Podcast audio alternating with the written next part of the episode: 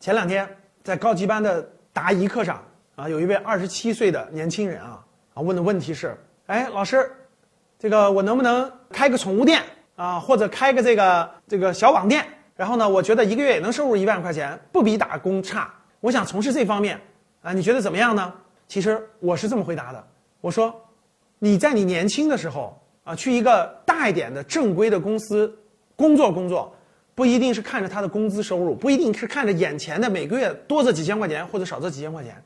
因为只有在你年轻的时候啊，去这些这个公司或者新兴的行业或者正规的公司工作过程中，其实这个公司这个单位就是一所学校，你把它理解成你可能去上了一个大学或者上了一个研究生，在这个公司工作的过程中，你能接触到更优秀的人，你能做更丰富的工作，你能了解到一个。这个新兴行业是怎么快速变迁的？你能了解到一个公司的营销是怎么做的，市场投放是怎么做的，对吧？客户资源是怎么谈来的，等等，怎么做营销会议的，怎么研发产品的，这些所有的内容其实都是增加你的商业认知，增加你对这个社会的认知。在年轻的时候，特别三十岁以前的年轻人有这样的机会，其实都是好的学习的机会，上一个商科研究生的机会。如果你的眼光太短浅，只看着眼前的这个收益。哎呦，我到大公司工作一个月可能也就几千块钱，但是我开一个小宠物店，对吧？开个小网店，一个月可能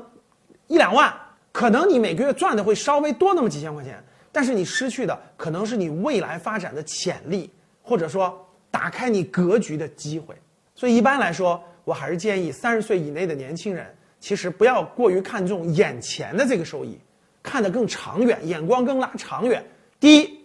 多看重你所从事的行业。有没有更长远的前景？未来十年、二十年、三十年，这个行业会不会蓬勃发展？会不会长期存在？是不是社会的刚需？第二点，你去的那个单位、那个公司、那个企业，有没有能力更强的人、素质更高的人，能够带着你，能够在他的信念、价值观方面、能力方面、技能方面都比你强的人？这样的人能够带着你成长，能够带重塑你自己，能够改变你的很多。未来的可能性，所以对于年轻人来说，其实要看到更长远的未来，而不是眼前的多几千块钱或者少几千块钱。你收到了吗？